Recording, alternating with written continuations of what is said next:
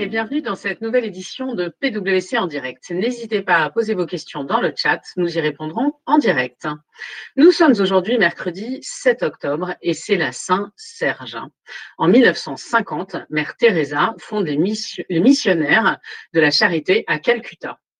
En 1952, premier brevet concernant le code barre, et oui, par les Américains Woodland et Silver. Et dans l'actualité, aujourd'hui, décès d'Eddie Van Halen, l'un des plus grands guitaristes de tous les temps. Pour ceux qui veulent s'en convaincre, je vous suggère de réécouter le solo mythique de guitare dans Beat It. Effet de la pandémie, nous sommes 61% à déclarer mal dormir en 2020, alors que nous étions 55% il y a deux ans. Alternative à la fermeture des bars, Heineken propose de la bière en vrac. Et oui, le vrac se généralise depuis plusieurs années, mais c'est la première fois que la vente de bière pression est proposée sous ce format en grande distribution dans des contenants réutilisables.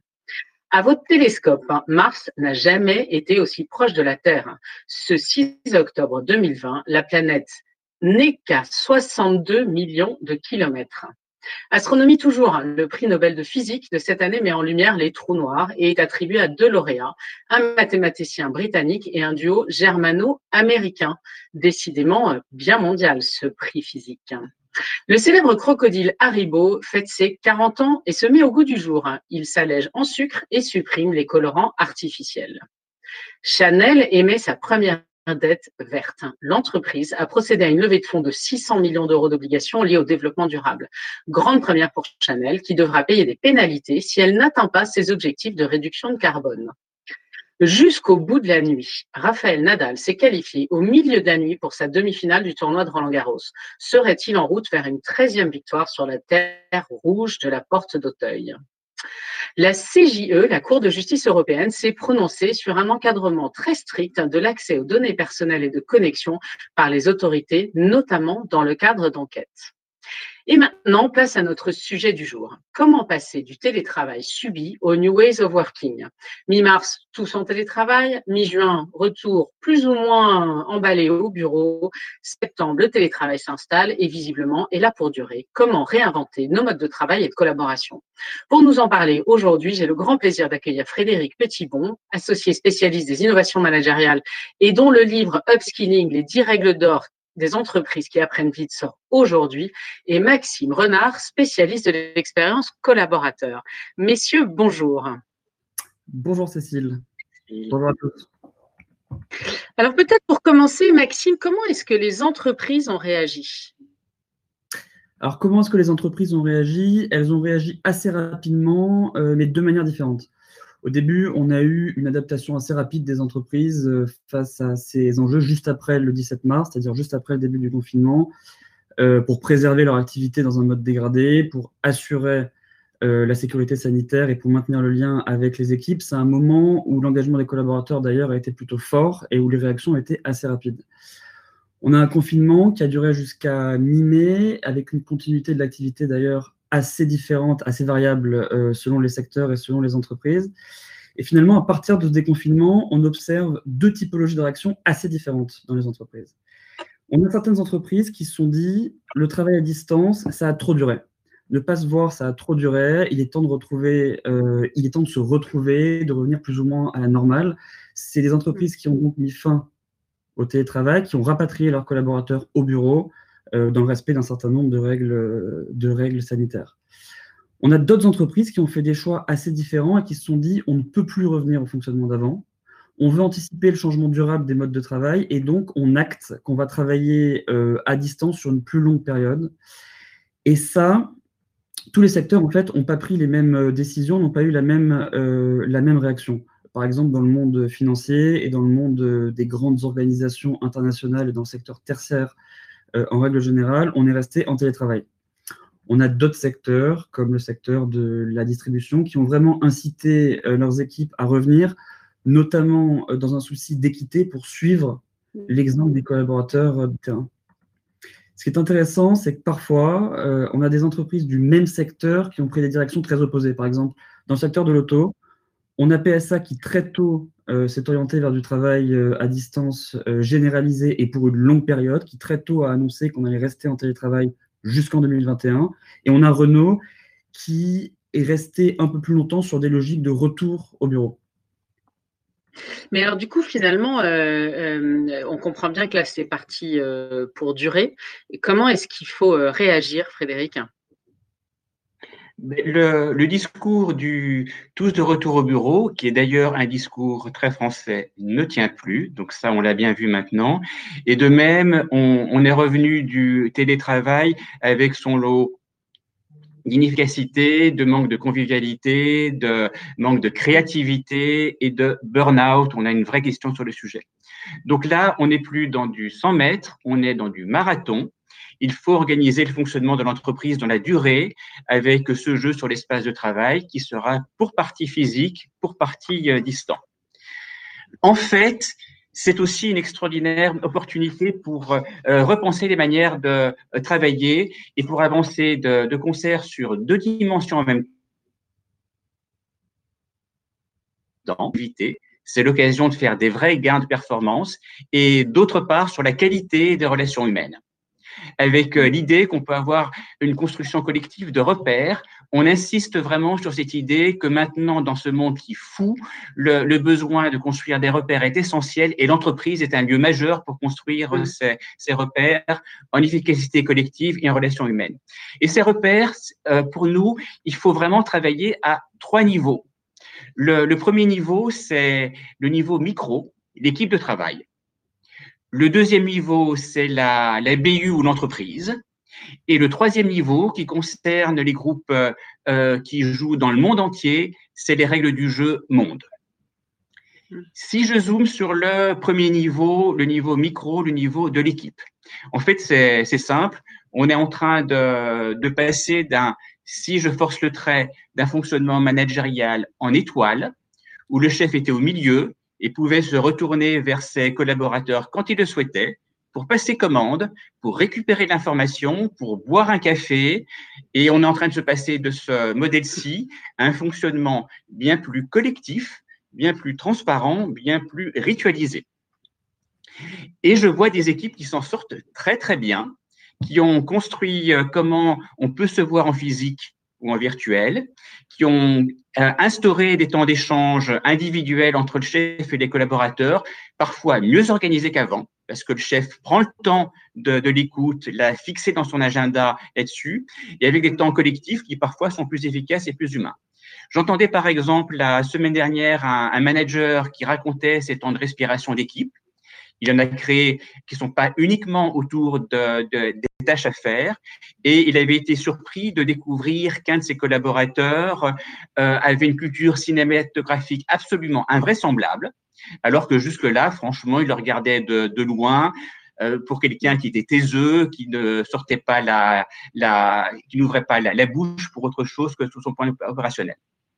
Mais je dirais quand même euh, attention sur cet aspect d'équipe, parce que là, je vous ai dit, ces, cas de fonctionnement efficace, oui, mais j'ai aussi beaucoup de, de, cas de fonctionnement dégradé avec une vraie souffrance, avec des risques de euh, burn-out, quand les managers ne font pas cet effort, ils ne sont pas aidés pour construire ce fonctionnement collectif, ritualisé, avec ces repères partagés pour l'équipe. Merci beaucoup. C'est vrai qu'on a beaucoup euh, parlé d'ailleurs de, résurgence de ces risques euh, psychosociaux euh, depuis la pandémie et c'est vrai que la rentrée, la rentrée le montre toujours. Hein. Autre question qui, questionne pas mal, c'est l'engagement, enfin la question qui questionne pas mal, l'engagement des collaborateurs. Maxime, quel impact ça a? Qu'est-ce qu'on voit en ce moment sur l'engagement des collaborateurs dans cette période? Alors ça a évidemment un fort impact hein, sur euh, l'engagement des collaborateurs. Euh, moi, je pense qu'il faut bien distinguer la période actuelle, qui est une période de crise, euh, parce qu'on n'est pas encore sorti du Covid, de la période de post-Covid qui va s'ouvrir dans 6 mois, 12 mois, 18 mois, on ne sait pas encore quand ça va se terminer. Pendant la crise, on observe un engagement des collaborateurs qui est en dents de. On a eu une mobilisation générale très forte au moment du confinement, ce que je disais, pour trouver des solutions, pour préserver l'activité. Et ensuite, on a eu un engagement qui a augmenté et diminué depuis mi-mai en fonction du climat en cours, des retours au bureau, des vacances qui ont été un soulagement pour beaucoup, ou des messages plus ou moins anxiogènes euh, du gouvernement. Aujourd'hui, à l'instant T, ce qu'on voit, c'est qu'on a, quand même des collaborateurs qui sont fatigués, on a une forme de décrochage euh, de l'engagement qui est assez marqué. Ça, à plus long terme, qu'est-ce que ça veut dire?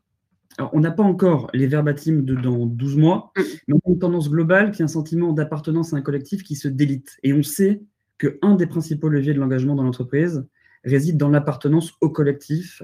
Et cette appartenance au collectif, elle est remise en cause par le travail à distance. Pourquoi elle est remise en cause? Parce qu'en fait, euh, les interactions informelles euh, qu'on a diminuent.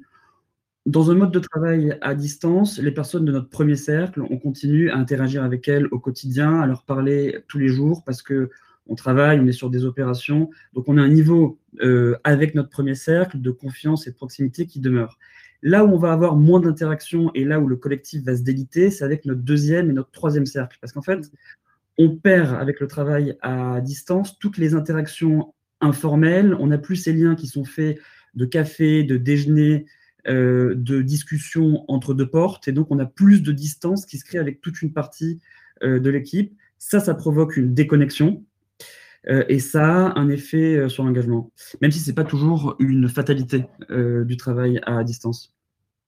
Mais alors du coup, comment est-ce qu'on peut tenter de maintenir cet engagement? Est-ce que là, tu as des, pratiques à partager ou des bonnes, des bonnes idées? Bah, je pense que pour maintenir l'engagement, ça passe par euh, ce collectif euh, et des moments d'échange euh, informels, physiques ou à distance. Ce que le confinement nous a appris, c'est qu'on peut avoir des relations managériales de qualité, une vraie productivité des équipes, et on a des outils puissants pour le travail à distance qui ont été adoptés par les employés et par les managers. Moi, je pense que pour maintenir l'engagement dans ces conditions-là, il faut multiplier les bonnes pratiques et limiter euh, les mauvaises pratiques, quel que soit le cadre qu'on s'est fixé. C'est-à-dire qu'on soit complètement en télétravail ou qu'on ait un mode de fonctionnement plus hybride à euh, deux jours par semaine au bureau ou euh, à la maison et trois jours à la maison ou au, au bureau. Ces bonnes pratiques, c'est tout, ce qui va consister, tout ce qui va consister à maintenir ce lien avec son deuxième et son troisième cercle pour maintenir justement l'appartenance au collectif, en multipliant tous les moments d'échange, que ce soit soit en physique avec des événements d'équipe, alors en ce moment dans le respect des contraintes euh, sanitaires, mais ça peut toujours se faire, soit à distance avec des rituels, il y en a beaucoup, tels que des e-cafés, des e-apéros, des réunions collectives participatives.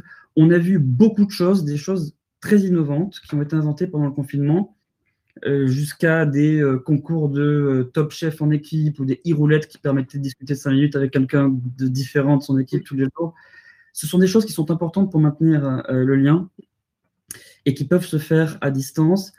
Un autre point qui est assez important dans les équipes, c'est d'être capable de maintenir la symétrie d'information au sein de l'équipe. C'est-à-dire que quand on, est, euh, quand on est éloigné les uns des autres, cette symétrie d'information, elle devient importante. Multiplier les moments d'échange pour pas donner l'impression que certains sont mieux informés que d'autres juste parce qu'ils sont au bon endroit au bon moment, c'est important. Et enfin, limiter les mauvaises pratiques, parce qu'il y a des mauvaises pratiques, c'est en fait limiter tout ce qui génère un inconfort inutile ou ce qui peut isoler les personnes. Euh, par exemple, en ce moment, on cherche à limiter les réunions qui sont hybrides, c'est-à-dire les réunions euh, présentielles, euh, distancielles en même temps. C'est être capable de distinguer des réunions d'échange d'informations où un Teams ou un Google Meet fera parfaitement l'affaire des réunions de créativité, de réflexion collective sur des sujets plus complexes. Là, on, a besoin d'un lien physique ou de réunions à distance beaucoup mieux préparées avec d'autres outils euh, pour se stimuler les uns les autres et mieux se comprendre. Je, vois très bien ce que tu veux dire. C'est vrai que le digital oblige en fait à être beaucoup plus préparé dans, les réunions qu'on organise. Je rebondis sur une question dans le chat qui me semble tout à fait dans la lignée de ce que tu viens de, nous dire, Maxime. Les entreprises dont la culture est basée sur l'informel euh, et le présentiel pour créer de l'engagement sont-elles vouées à transformer cette culture en une culture beaucoup plus formelle et moins axée sur l'émotion collective pour créer l'engagement le, euh, euh, j'aurais envie de dire pas forcément, mais ce qui est sûr, et là on est au niveau de plus seulement de l'équipe, mais de l'entreprise ou de la BU, on a, euh, pour éviter d'être uniquement sur du formel, on a besoin de construire et de partager des repères. Et ces repères, ils sont de, de plusieurs ordres. Il y a bien sûr le repère combien de temps au bureau. Là, on voit beaucoup d'entreprises qui sont euh, euh, de l'ordre de euh, trois jours en télétravail et parfois deux jours en télétravail là-dessus. Donc ça, c'est un repère qui se discute, qui fait aussi la richesse du dialogue social pour pour l'instant. Repère, c'est aussi pour les, règles de présence des, équipes et des unités. Quel est le jour de la semaine où j'ai le plus de chances de voir mes collègues de telle équipe ou de tel bureau? Et repère, c'est sur les réunions. Je vais prendre l'exemple de nous, PwC au consulting. Euh, ce qu'on a fait, c'est on a des, euh, des jours, euh, il y a un jour donné par, par BU où on sait que le, mardi, je vais rencontrer mes collègues de, de TLBU, et sachant que la, règle est de ne pas prendre trop de réunions, justement pour laisser d'espace à l'informel, à la réunion, aux rencontres là-dessus. Donc ça c'est euh, règle, règle aussi sur euh, sur les, les, réunions. Donc ça, Maxime en parlait, mais c'est quelque chose qui demande d'être travaillé en, aussi en règle du jeu d'entreprise. Par exemple, de casser ces réunions physiques qui ne servent à rien, sachant que l'expérience des collaborateurs de réunions efficaces à distance ne veulent plus d'avoir de mauvaises réunions euh, physiques et et règle, c'est euh, c'est aussi sur le euh, le rôle donné aux, aux managers pour euh, être sur ces sujets-là. Donc on, est et, et, nous effectivement on est dans une démarche de test and learn. On s'est fixé certains cette quantité de temps, cette temps présence, ces règles pour les, pour les réunions, le rôle du, du management. Et on va tester semaine après semaine sur comment ça va avec euh, retour d'expérience et bonnes pratiques. Et je vois effectivement différentes entreprises qui sont dans cette même logique avec l'idée que si on est clair sur ces règles du jeu, ça laisse de l'espace pour la créativité, pour de l'émotion, pour du collectif. Simplement, euh, ça n'est pas uniquement à la main de chacun, ça demande de l'organisation euh, collective. J'aimerais euh, insister aussi sur, sur un point le, qui est, qui est l'aspect des, des locaux parce que ça fait partie de nos sujets et dans le temps court et dans le temps long. Le temps court, c'est on voit les entreprises qui sont en train de euh, jouer sur l'espace. Là, euh, pourquoi revenir au bureau si l'espace physique au bureau ne donne aucune bonne raison de revenir au bureau? Et sachant que c'est souvent difficile parce que les espaces ont été conçus pour le monde d'avant, où on était tout le monde à, à, portée de main. Donc là, on voit euh, pour l'instant différentes entreprises qui sont en train de faire des aménagements à la marge de l'espace pour avoir des espaces plus efficaces pour les réunions euh, de créativité, euh, pour avoir plus d'espaces euh, d'échange qui, qui fonctionnent. Ça, c'est le court terme. Et long terme, on est effectivement sur le, bonheur de l'imagination pour l'espace de, travail de, de, demain qui sera virtuel et physique. Donc, finalement, parce que je vois plusieurs questions dans le chat autour de comment on organise cette transversalité, ce que tu dis, c'est que finalement, au niveau d'une BU ou d'une entreprise, on organise la transversalité en mettant un certain nombre de règles qui créent des rituels auxquels tout le monde, tout le monde adhère. Mais, mais du coup, finalement, la, question d'après, c'est comment est-ce qu'on fait pour que ces règles du jeu, elles, elles soient euh, acceptées par tous et que tout le monde joue vraiment le jeu? Maxime, peut-être que tu as un éclairage là-dessus? Bah, moi, je pense que euh, dans ces temps de crise, euh, dans ces temps de crise asymétriques un peu lentes, euh, comme la crise qu'on est en train de vivre, de vivre du Covid, les événements qui se passent sont un catalyseur, un révélateur de la culture qu'on a dans nos entreprises. Les, les entreprises qui ont un ADN d'une décision un peu centralisée, d'une organisation très pyramidale, vont revenir à des décisions qui sont très descendantes. Alors que des entreprises qui ont des logiques qui sont plus décentralisées et participatives ne centralisent pas autant les règles du jeu qu'ils mettent en place. Et du coup, moi, je pense que euh, pour construire euh, des règles du jeu sur euh, les sujets du moment, qui sont principalement et l'organisation du télétravail, et comme tu le disais, Frédéric, les déménagements ou les réaménagements des espaces, il faut sortir de tout ça. Et il faut être capable de revenir à trois principes fondamentaux qui sont d'écouter, de co-construire et de tester et itérer. Hmm. Écouter, c'est écouter les collaborateurs, c'est se rendre compte que les réalités ne sont pas euh, les mêmes partout. On a des cadres, des opérationnels, des gens qui sont dans des bureaux, des gens qui sont sur des plateaux, des gens qui ont des, enfants, des gens qui habitent dans des territoires différents. Euh, et c'est écouter aussi parce que ceux qui parlent le plus fort ou qu'on entend le plus euh, ne représentent pas toujours toutes les réalités de l'entreprise c'est co-construire parce que euh, on, en a plus, on en a de plus en plus besoin, c'est de plus en plus attendu. Et pour que les règles qu'on va mettre en place soient acceptées et soient intégrées par tous, il faut qu'elles comprennent cette étape d'intelligence collective qui va permettre euh, d'avoir des règles du jeu qui correspondent au terrain, qui soient compréhensibles par ceux qui vont les appliquer. Et enfin, c'est de tester et d'itérer en fait, c'est d'avoir euh, une logique euh, d'humilité. On est face à, une situation qui est inédite. On ne connaît pas de précédent en management ou en gestion de la crise qu'on est en train de vivre. et je pense qu'il faut avoir l'humilité de dire qu'on apprend en avançant et qu'on laisse les choses très ouvertes pour, pour s'adapter à, ce qui va se, à ce qui va se passer.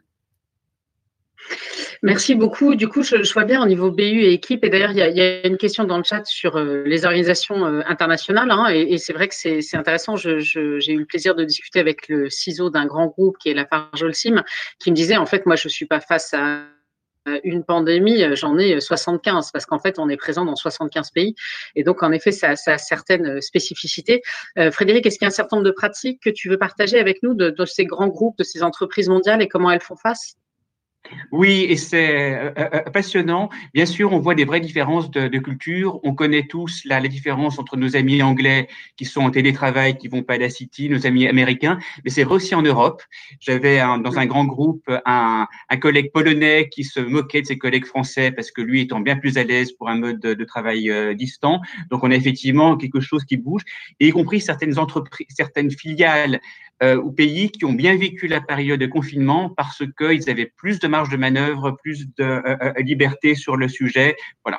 Donc, ce qu'on voit, c'est euh, une période où on est en train, de nombreuses entreprises mondialisées profitent de la période pour reconstruire leur ways of working d'un point de vue mondial, avec des repères qui sont à la fois pour être plus productifs et efficaces et pour mieux prendre en compte les dimensions humaines. Et ça se traduit, par exemple, par des frameworks, par des repères euh, qui portent sur plusieurs sujets. Il y a un, sujet qui est comment est-ce qu'on fonctionne bien en transversal.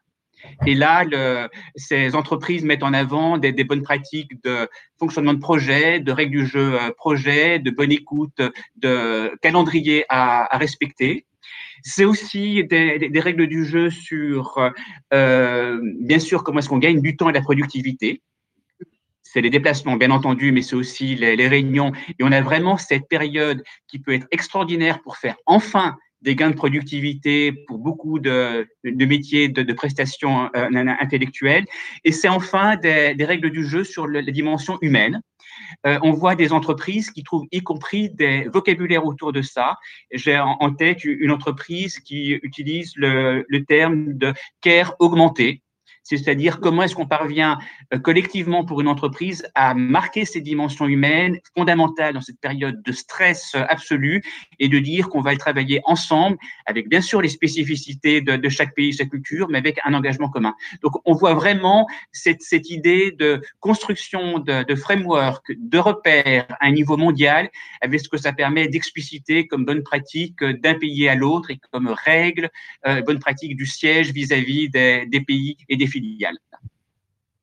alors, je, vous transmets une question du public, euh, euh, de nos auditeurs. N'y a-t-il pas aussi un problème générationnel à prendre en compte entre des cadres jeunes hyper habitués au digital et des plus âgés qui sont moins à l'aise? Euh, Frédéric, je peux faire une, première réponse en, disant on voit beaucoup de difficultés pour les jeunes. Pour les jeunes qui ont plus besoin de, de repères et où leur maîtrise technique, et en plus ils voient que les vieux ringards sont pas à même de suivre les choses, mais, les jeunes ont aussi effectivement des... Euh, c'est pas facile pour les jeunes, mais Maxime, je, te laisse poursuivre. Non, c'est absolument ça. Je pense qu'il faut bien distinguer euh, ce qui relève de la maîtrise des, outils digitaux et ce qui relève de l'engagement. Sur la maîtrise des outils digitaux, mmh. il est qu'il euh, y a une distinction générationnelle qu'on peut faire. Il y a des jeunes qui sont plus à l'aise avec les outils de travail collaboratif qui ont été déployés euh, à vitesse grand V au début du confinement.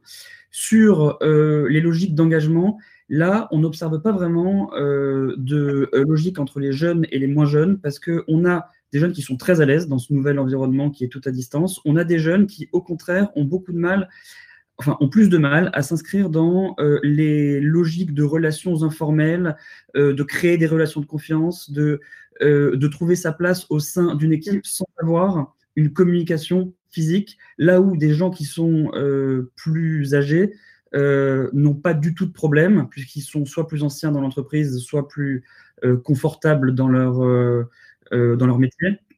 là où des gens plus âgés n'ont aucun problème à faire ça. Donc, euh, on a une distinction générationnelle pour les, outils, mais pas vraiment pour l'engagement. D'accord. Et, il y a euh, aussi une question sur euh, la culture de l'écrit que je trouve assez intéressante finalement. Est-ce que cette période est, pas en train de renforcer la culture de l'écrit au détriment de l'échange oral et de la passation d'informations finalement à la fois formelles et informelles, en tout cas, mais qui se faisait beaucoup par oral? Et est-ce que c'est pas le retour de l'écrit? C'est une remarque vraiment importante. Oui, on, on, voit des entreprises, notamment celles qui sont euh, loin dans le télétravail, qui euh, développent, euh, qui fonctionnent dans le télétravail aussi avec une, une pratique très organisée, très précise de, de, l'écrit, qui permet de passer l'information, le cas échéant, d'un pays à l'autre, d'être précis sur le sujet et d'être un gain de temps remarquable. On retrouve l'écrit comme efficacité, précision et, gain de temps. Et là, il est vraiment intéressant. Et c'est très bien si à côté de ça, bien sûr, on a le plaisir du, vrai temps informel de créativité, qu'il soit physique ou distant. Euh, messieurs, une, dernière, euh, une dernière question peut-être. Si nos auditeurs devaient retenir un conseil pour euh, définir ces new ways of working, et peut-être Maxime, un conseil de ta part, et puis après je passerai la parole à Frédéric. Euh, alors moi, si j'avais un conseil à donner, c'est euh, donnez-vous les moyens de mettre en place des démarches qui sont vraiment centrées autour des collaborateurs. Ça veut dire quoi? Ça veut dire que euh, il faut que il faut mettre en place des démarches qui sont transverses aux différentes fonctions. L'expérience collaborateur, c'est un sujet qui n'appartient pas dans l'entreprise à une fonction ou à une autre, et de la même manière ne doit exclure ni une fonction ni une autre. C'est en mettant le collaborateur au centre qu'on peut imaginer euh, des solutions qui sont à la hauteur des enjeux qu'on est en train de vivre euh, et qui sont et qui doivent être transverses euh, à toutes les fonctions de l'entreprise, que ce soit les sujets RH, les sujets IT, les process métiers, les espaces, l'immobilier, etc. Et Frédéric, de ton côté, un conseil? J'aurais deux conseils à, donner. le conseil, bien sûr, construire des repères des repères mm. dans l'équipe, des repères dans les BU et de repères, le cas échéant d'un point de vue mondial, des repères explicites. Et deuxième euh, conseil qui est profiter de la période pour se donner un haut niveau d'ambition sur le en même temps performance et productivité et relations humaines, care augmentées. D'accord. Eh bien, écoutez, un grand merci euh, à, tous les deux d'être venus euh, partager euh, avec nos auditeurs aujourd'hui. Un grand merci à vous qui vous êtes connectés. Vous devez voir l'enquête de satisfaction qui s'affiche à la droite de votre écran. Si vous voulez bien prendre les quelques secondes nécessaires pour nous donner vos retours, c'est toujours très précieux pour nous. Quant à moi, je vous donne rendez-vous la semaine prochaine, jeudi, à la même heure, pour un épisode sur Big Brother en entreprise. Finalement, où est-ce qu'on en est dans les risques et les bonnes pratiques sur les surveillances des systèmes d'information et, de la protection des données euh, de nos salariés. Voilà, il me reste à vous souhaiter à tous une excellente et belle journée et vivement la semaine prochaine. Au revoir.